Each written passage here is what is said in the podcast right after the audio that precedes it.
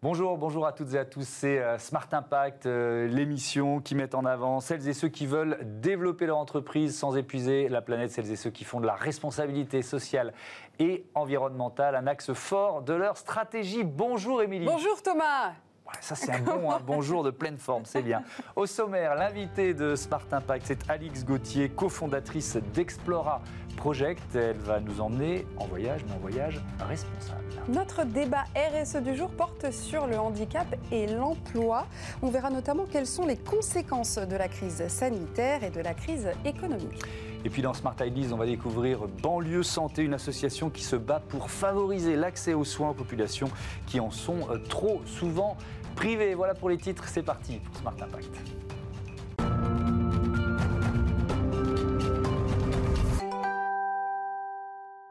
Bonjour Alix Gauthier. Bonjour. Bienvenue. Vous êtes euh, la cofondatrice d'Explora Project avec Stanislas euh, Gruot, une agence de voyage qui est basée à Annecy. Alors, agence de voyage, c'est presque un peu restrictif, mais en tout cas, c'est une agence pas, pas comme les autres. Expliquez-nous pourquoi. Oui, en effet, c'est une agence de voyage d'aventure qui a vocation à démocratiser une forme de tourisme plus durable.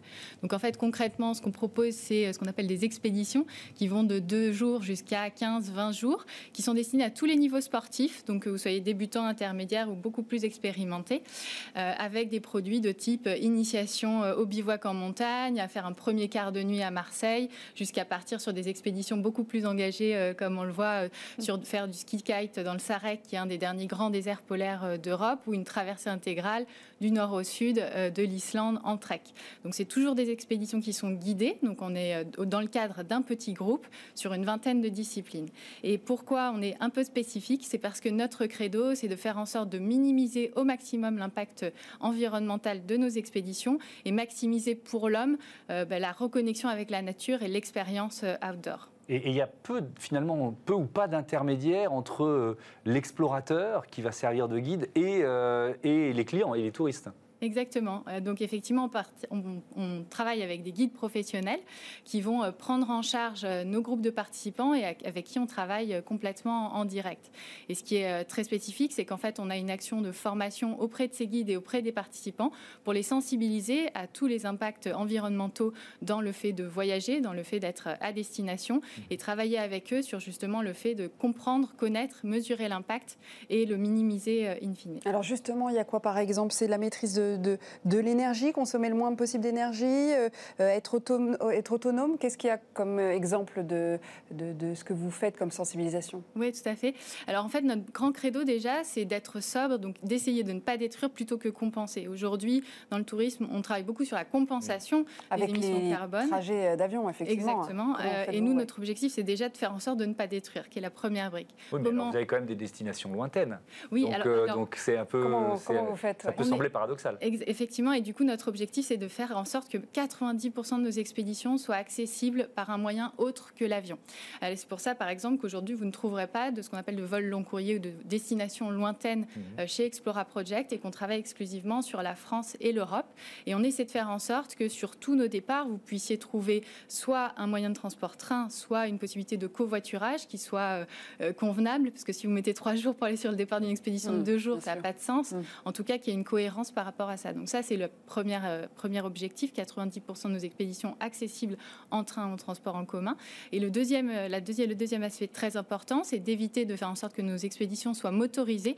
Donc en gros, entre le point de départ, le point d'arrivée, vous êtes à propulsion humaine ou animale avec le minimum d'impact, de, avec le zéro intervention euh, motorisée sur les expéditions. Si on prend un exemple concret, je suis allé sur le, site qui évidemment fait rêver, hein, ça donne envie, de, partir le plus. voilà, dommage. je me suis dit, je vais vous laisser toute seule tranquille pour faire l'émission. Il y a par exemple bah la, Laponie suédoise à la découverte d'aurore boréale.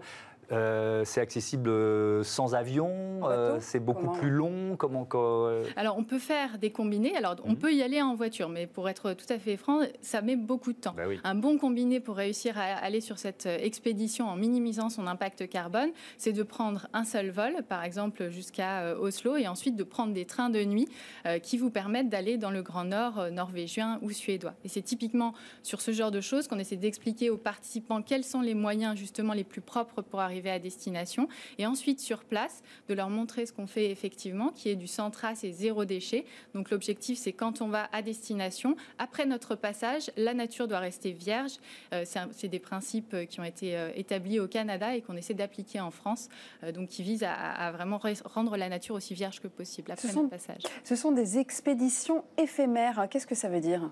Alors l'objectif, c'est de dire que ce qui crée l'impact environnemental, c'est la répétition du passage de l'humain sur des environnements. Et notre credo, c'est de dire si on sent qu'on a fait voyager trop de personnes sur un itinéraire, que comme le tourisme de masse hein, peut le faire. Exactement, de se régénérer. Eh ben, on change d'itinéraire et c'est exactement le, le sujet aujourd'hui dans le tourisme, c'est qu'il y a 95% des flux touristiques qui se concentrent sur 5% de la planète. Donc notre idée, c'est justement de faire en sorte de valoriser des choses qui soient un peu différentes, hors des sentiers battus, désaisonnalisées, et que justement les flux touristiques soient mieux répartis. Et combien ça coûte alors? Parce qu'on peut se dire euh, super, euh, mais est-ce qu'on s'y retrouve? Alors oui, euh, un client s'y retrouve tout à fait, puisque quand on le fait partir, par exemple, sous tente, donc du coup sans utiliser l'hébergement dur, avec de la nourriture qui est sourcée en local, zéro déchet, vous pouvez partir pour un trois jours d'initiation au bivouac à 295 euros. ensuite, sur des destinations lointaines, évidemment, le prix des expéditions est un peu plus cher. En tout cas, l'objectif, c'est vraiment de proposer une première marche d'accès à ce type d'expérience de, outdoor à tout un chacun. il faut aimer le, côté roots quand même. Si on est euh, sensible à son confort. C'est pas exactement la destination ou Explora Project qu'il faut, choisir. oui, alors c'est pour ça que du coup on vous le propose que sur deux jours parce qu'on estime que du coup vous faire vivre cette expérience sur deux jours, ça vous permettra de déjà ah de oui, et éventuellement après de vouloir partir plus loin, plus longtemps. Voilà, exactement. Mm. Et puis après pour ceux qui préfèrent un tout petit peu plus d'hébergement, ben, on source des gîtes, des écologes, des choses, des hébergements qui vont être assez rustiques, assez locaux, mais sur lesquels vous allez trouver un peu plus d'hébergement euh, plus confortable. Et justement là, en période de Covid, euh, vous avez beaucoup beaucoup plus de demandes, du coup, de gens qui ont été confinés, hein, comme nous tous, et qui ont envie, du coup, de plus partir Alors, il y a deux choses. Il y a effectivement les gens qui ont été confinés et qui, avaient, qui ont eu envie de, repartir, de voyager, de découvrir ce qui était à proximité de chez eux. Et puis, on sent que le Covid aussi a, une, a été une lame de fond pour une réflexion plus globale sur notre rapport à la nature, sur notre rapport à l'homme, sur notre rapport à l'environnement. Et on sent chez Explora Project que c'est les, les, gens qui sont partis avec nous au cours de cet été ont beaucoup eu cette réflexion euh, post-Covid qui était vraiment plus, plus, plus, global, plus, euh, plus, plus peut-être euh, plus, avec plus de sens euh, sur, sur le rapport qu'on a à la nature. D'ailleurs, vous avez fait une levée de fonds juste après la période de confinement, enfin au mois de juin, on va en parler dans un instant, mais, mais pour l'univers du tourisme et du voyage, cette épidémie, elle est quand même calamiteuse en termes de, de, de business, tout simplement. Vous, vous l'avez ressenti aussi, j'imagine. Alors nous, en fait, on, était au démarrage de notre euh, activité euh, et on avait déjà pas mal de propositions euh, en France et en Europe qui, du coup, ont trouvé leur public. Mais c'est certain qu'aujourd'hui, il y a encore beaucoup de destinations qui sont fermées, des fermetures de frontières qui peuvent être mmh. assez décidées de façon très rapide. c'est difficile, effectivement, aujourd'hui pour les professionnels du, tourisme de se projeter. et je crois que c'est aujourd'hui le, gros enjeu, c'est qu'on sait en tout cas que la destination France et les destinations proches euh, aujourd'hui bénéficie de, d'une certaine traction. On ne sait pas ce qu'il en sera, en tout cas pour le long courrier dans, l'année et les deux années à venir. Hmm. Alors cette levée de fonds, 1 700 000 euros, c'était, ça a été annoncé à la fin du mois de, euh, de juin. Euh, avec quel partenaire et pour faire quoi surtout? C'est ça le plus important. Oui, bah, avec cette levée de fonds, notre objectif c'est de porter cette parole aussi, qui est de valoriser une autre forme de tourisme, de valoriser un tourisme en reconnexion avec la nature, qui minimise notre impact environnemental et l'idée, c'est de dire derrière ça que l'urgence climatique n'attend pas. Il faut le faire, il faut le faire bien, il faut le faire vite et maintenant. Et c'est pour ça qu'on on s'est lancé dans cette euh, levée de fonds. Et elle a vocation aussi à nous permettre euh, d'assembler toutes les briques d'une façon technologique plus rapide entre notre guide et nos participants pour fluidifier leur expérience et justement leur permettre euh, d'avoir accès à cette première brique en direct guide de façon plus simple et, et optimisée. Aujourd'hui, c'est combien de guides du coup chez Explora Project? On a à peu près 80 90 expéditions, donc euh, environ 80 guides avec lesquels on, travaille au quotidien. Donc c'est des spécialistes, toutes disciplines. On peut avoir des guides de haute montagne, des accompagnateurs de moyenne montagne, des skippers, euh, des spécialistes de l'escalade ou de, ou de l'eau vive. Donc on travaille vraiment avec un, panel de professionnels avec, qu'on concentre au sein d'une communauté qui est très engagée et dont on est très fier parce qu'on valorise du coup ce travail-là de gens qui sont des experts de leurs euh, Et le profil alors de vos, de vos clients, j'allais dire, hein, des, des, expéditeurs. Ce sont des, des, clients.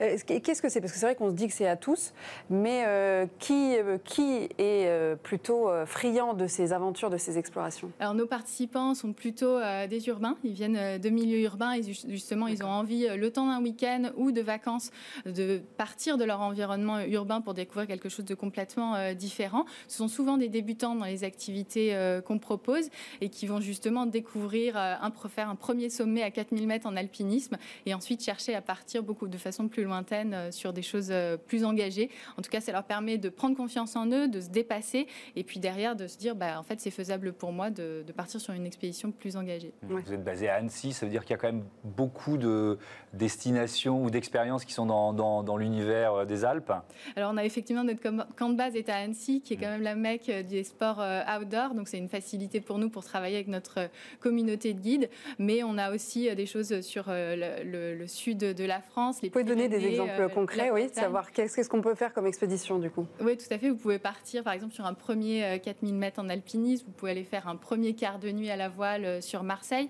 vous pouvez aller faire 15 jours de vélo et de cyclotourisme en Bretagne, et puis de façon beaucoup plus lointaine, vous pouvez aller justement traverser l'Islande, regarder les aurores boréales en Norvège. Donc on, a vraiment on essaie de travailler sur un maximum de thématiques qui puissent intéresser bah, tous les publics qui ont envie de ce type d'expérience. Et puis je vois dans le communiqué que vous aviez publié au moment de l'annonce de, de la levée de fonds que vous reversez une petite partie, mais une partie de votre chiffre d'affaires à quelle, à quelle association On est membre du coup de 1% pour la planète. Euh, c'est euh, un engagement qui est fort pour un acteur euh, du tourisme. et notre, notre, notre engagement, justement, c'est que c'est cette, pour la planète reviennent à des actions qui visent à limiter à protéger l'environnement. On a aussi développé à côté de ça une association qui s'appelle Exploracare et qui a vocation à engager elle-même des actions justement sur le terrain par exemple avec notre communauté de participants, avec notre communauté de membres aussi, puisqu'on a 40 000 membres euh, aujourd'hui en base, euh, avec lesquels on veut vraiment travailler de façon participative à la réflexion et à l'action autour de ces sujets. Merci beaucoup. Merci, euh, Alix Gauthier. Bon vent à Explora Project. Tout de suite, notre débat sur les questions de handicap et d'emploi.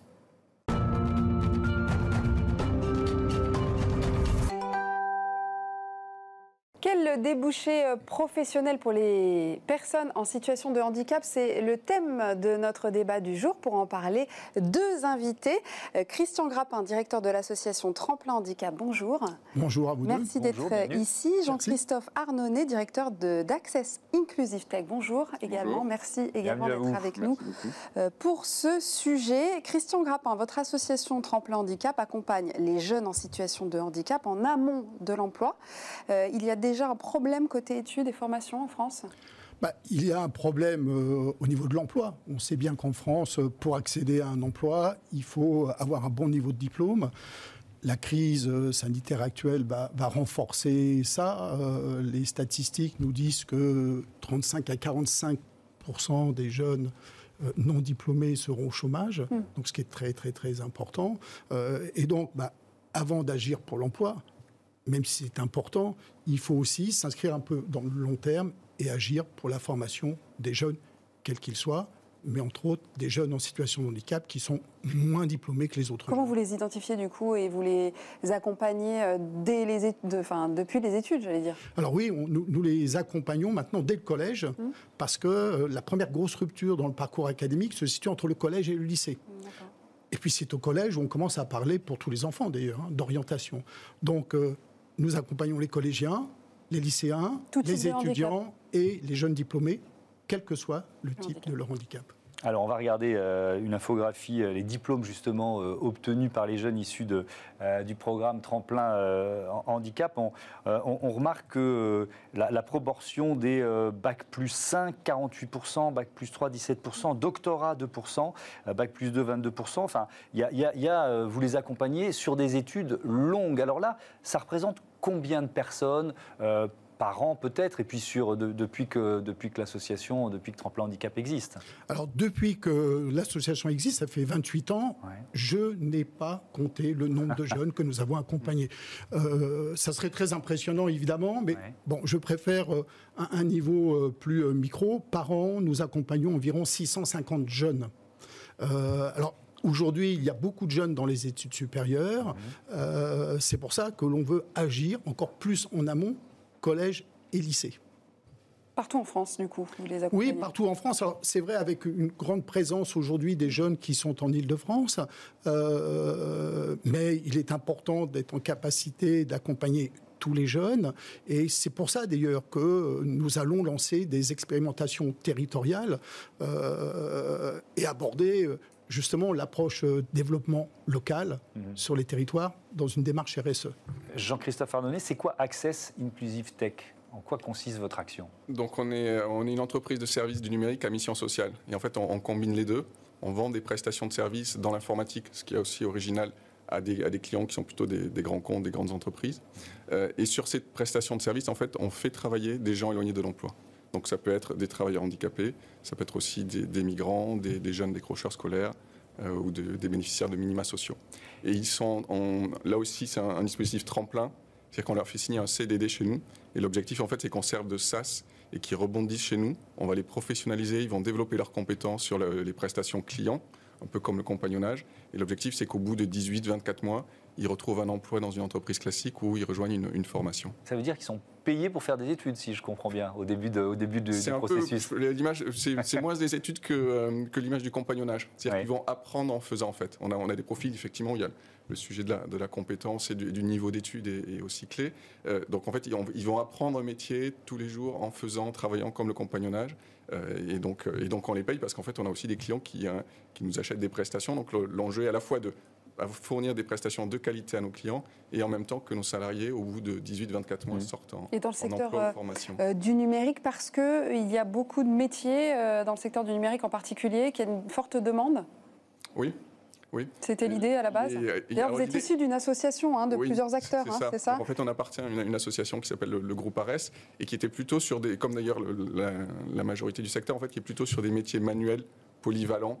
Euh, donc comme le BTP, la logistique. Mm. Euh, et l'idée, c'était d'aller aussi vers des prestations intellectuelles. C'est ce qui, est assez novateur aussi dans, notre projet. C'est aller vers des, des, prestations qui soient professionnalisantes tout au long du parcours pour que les personnes qu'on accompagne puissent acquérir des compétences mm. et puissent avoir un, emploi à l'issue. Est-ce que les métiers de la tech étaient traditionnellement plutôt fermés aux personnes en situation de, handicap et est-ce que c'est en train de bouger? Je vous pose la question et puis évidemment vous pourrez surenchérir après. Alors, ce n'est pas qu'ils étaient fermés, c'est qu'on en revient au problème du niveau de qualification. Mm. C'est qu'ils étaient ouverts à des jeunes ou des moins jeunes, mais avec des hauts niveaux de qualification, des bacs plus 4, des bacs plus 5. Mm. Or, encore une fois, c'est ce qui manque aujourd'hui. Il faut savoir que 80% des travailleurs handicapés ou des personnes en âge de travailler, les fameuses 15-64 ans, mm. ont un niveau de qualification inférieur au bac. 80%. Mm.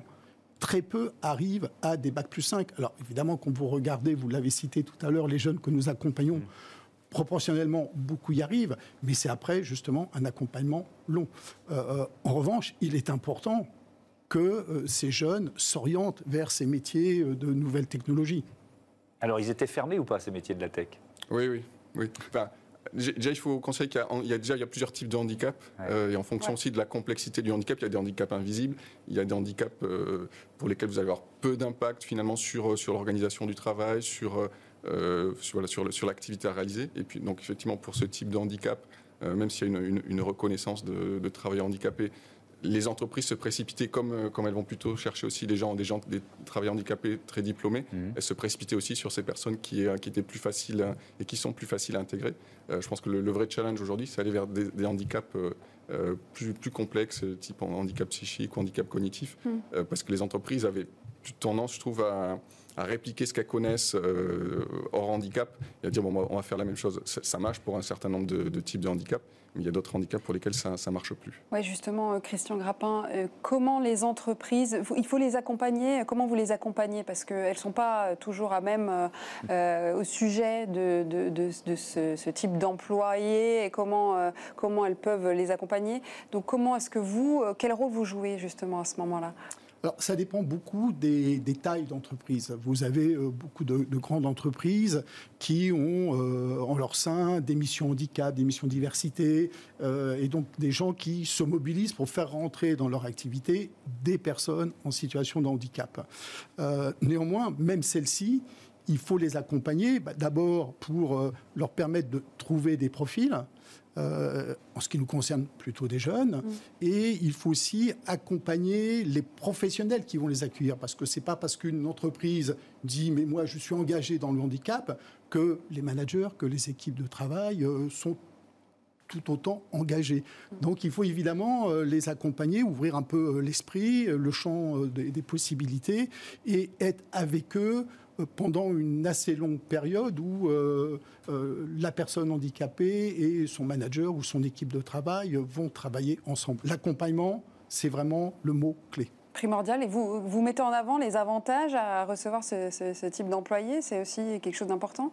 Alors, nous, euh, on ne parle pas vraiment d'avantage. Pourquoi y aurait-il un, avantage à accueillir euh, une personne handicapée par rapport à une personne qui ne l'est pas? Mm. euh, En revanche, ce que l'on met en avant, c'est pourquoi ne pas accueillir une personne handicapée? Oui, mais on peut dire aussi que la, loi est incitative soit par euh, un avantage, soit par euh, euh, une, sanction. Une sanction si on ne respecte pas les, quotas. Vous voyez ce que je veux dire donc, Très bien. Donc ça, c'est important quand même. Très bien. Alors c'est vrai que par la loi. Oui. Donc c'est vrai que l'incitation depuis 1987, hein, ça fait quand même 33 ans, jeune, les entreprises sont incitées à, à recruter c'est pas pour autant qu'elles y arrivent, euh, et c'est pas pour autant, et cela dit, c'est plutôt bien qu'elle renonce à des exigences de qualification. Mm. Néanmoins, mm. bah, c'est vrai qu'entre deux profils équivalents, euh, certaines, et on peut les comprendre, bah, recruteront plutôt une personne handicapée du moment où il y a les compétences. Ça, c'est vraiment important. Et, on y revient, parce qu'on on peut avoir une loi incitative, mais ce qu'il faut, c'est euh, d'abord embaucher quelqu'un pour ses compétences. Oui, clairement. D'accord avec cette idée, évidemment. Mais on sait qu'il faut aussi donner un petit avantage pour certains, pour certains, pour certains types de handicap, il faut donner aussi un, un petit, un petit plus, un petit coup de pouce euh, pour, pour pouvoir aussi euh, aider, aider ces personnes-là. Et chaque fois que ce coup de pouce est donné, on, voit, il y, a, plein d'exemples qui montrent que le, la, personne qui est en situation de handicap euh, va être aussi productive. L'enjeu, c'est aussi, c'est, le handicap, c'est une déficience en fait, donc l'incapacité à faire un certain nombre de tâches. Et c'est un environnement. Et l'environnement, il faut aussi qu'il s'adapte. ça peut être un aménagement de poste de travail, ça peut être réfléchir au type d'activités qui sont confiées. Euh, et là, on est aussi sur les aptitudes des personnes. Peut-être que euh, euh, voilà, une personne autiste sera plus à l'aise sur des activités répétitives, bien structurées, dans un environnement calme. Et, ça, voilà, elle fera, elle fera bien, elle fera bien son travail. Donc, il y a tout cet enjeu de, bien réfléchir à la, façon dont la personne est intégrée, accueillie, accompagnée, et pareil dans, la durée en fait. Et là, il y a aussi plein de, énormément de, dispositifs pour, pour, accompagner les personnes, de dispositifs publics qui font que ça, ça coûte euh, ça coûte rien ou pas grand-chose à l'entreprise. Merci beaucoup. Merci, à tous les deux d'avoir participé à, ce débat. Tout de suite, c'est euh, Smart Ideas, la bonne idée du jour.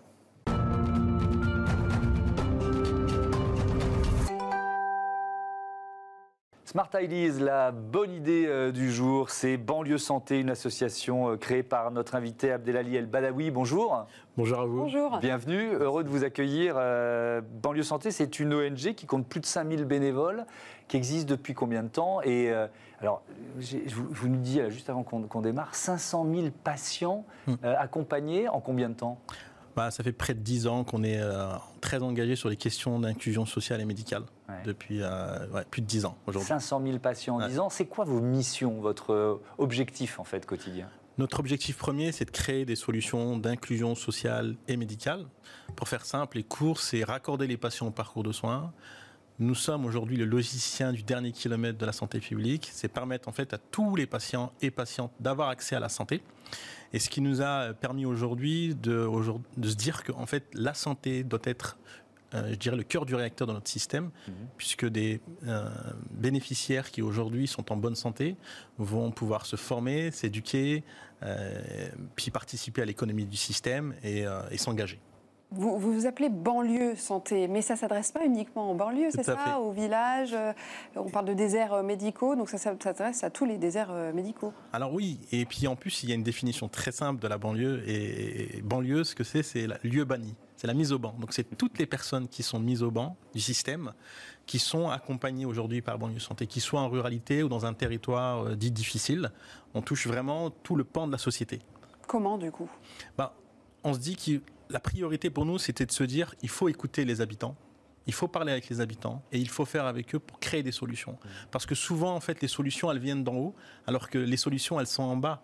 Et ce qu'on leur dit d'ailleurs à tous ces habitants qu'on accompagne, c'est de leur dire vous êtes les solutions de vos euh, problèmes. Mais ils ont quoi? Ils ont peur d'aller chez le médecin ou alors ils ont certains pas les infos, pas, pas les réflexes. Euh, comment ce, euh, ce dernier kilomètre là dont, vous parlez, il n'est pas naturellement euh, effectué par, par les gens que vous aidez? Bah, Il y a plusieurs, je dirais, strates en fait qui aujourd'hui permettent ou ne permettent pas à ces habitants d'avoir accès à la santé.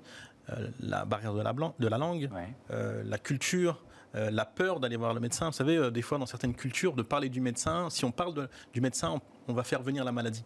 Et donc, il faut aussi arriver à déconstruire, mais aussi à, comprendre cette population, ce qu'elle vit, pour arriver à les accompagner au mieux. C'est pour ça qu'il faut faire un travail de proximité pour arriver à les accompagner. Justement, c'est difficile d'amener de, des médecins, des infirmiers dans ces lieux-là qui n'ont pas forcément euh, euh, justement de personnel médical. Comment les faire venir Non, on, y arrive très simplement parce que en fait, ce qui nous permet aujourd'hui de, de, toucher cette population aussi, c'est qu'on a des acteurs. Euh, euh, je dirais, locaux qui sont actifs sur ces territoires-là et qui connaissent la population. Oui, mais si on parle de déserts médicaux, c'est bien parce que euh, le personnel soignant euh, rechigne souvent à y aller. Ben, la santé, en fait, pour nous, déjà, la définition de la santé, c'est n'est pas uniquement l'absence de symptômes et de maladies. C'est d'abord un état de bien-être social, mental, et, c'est par là la santé. C'est comme ça qu'il faut l'apporter pour arriver à les amener euh, vers un médecin. Parce que quand on arrive chez le médecin, c'est déjà presque trop tard. Il faut arriver à faire de la prévention. Et ça, c'est notre travail. C'est un travail de prévention. Où vous faites ce travail de prévention ben, Directement en plein cœur des quartiers. Euh, on va au plus près des habitants. Par exemple, typiquement, tout l'été, on a euh, sillonné les territoires du 93 où on a mené des actions de sensibilisation à la santé avec une tente nomade au plus près des habitants, avec des médecins, des sociaux, des infirmières.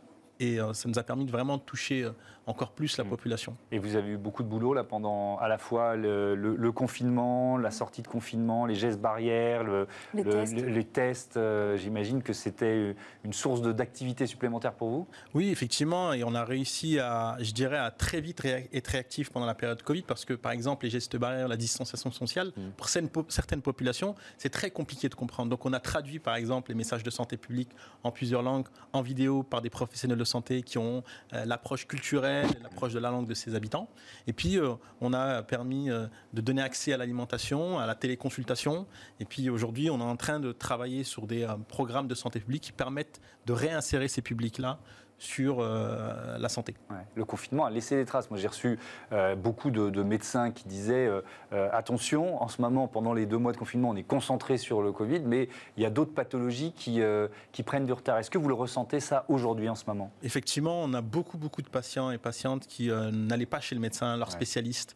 Notamment, on a une recrudescence de cancer, alors que ben, pendant cette période, le cancer, lui, il n'avait pas de repos. Hmm. Il était là, mais vous aviez des patients qui avaient peur d'aller voir leur médecin, d'aller voir le spécialiste. ils étaient un peu dans ce flou. Et donc euh, aujourd'hui, on a une recrudescence dans les services hospitaliers aussi de personnes atteintes de cancer. Et euh, notre travail, c'est aussi d'aller chercher ces habitants pour aller se faire soigner. Merci beaucoup. merci Abdelali El Badawi. Je rappelle que Banlieue Santé, donc c'est votre association, votre ONG qui en plus va se développer un peu plus à, l'international. On aura, on aura l'occasion d'en reparler sûrement. Bravo pour, pour cet engagement. Voilà, c'est la fin de notre émission. On se retrouve demain. les horaires, c'est. C'est 9h, midi et 20h30. Parce que je les avais oubliés. ciao, à demain. demain.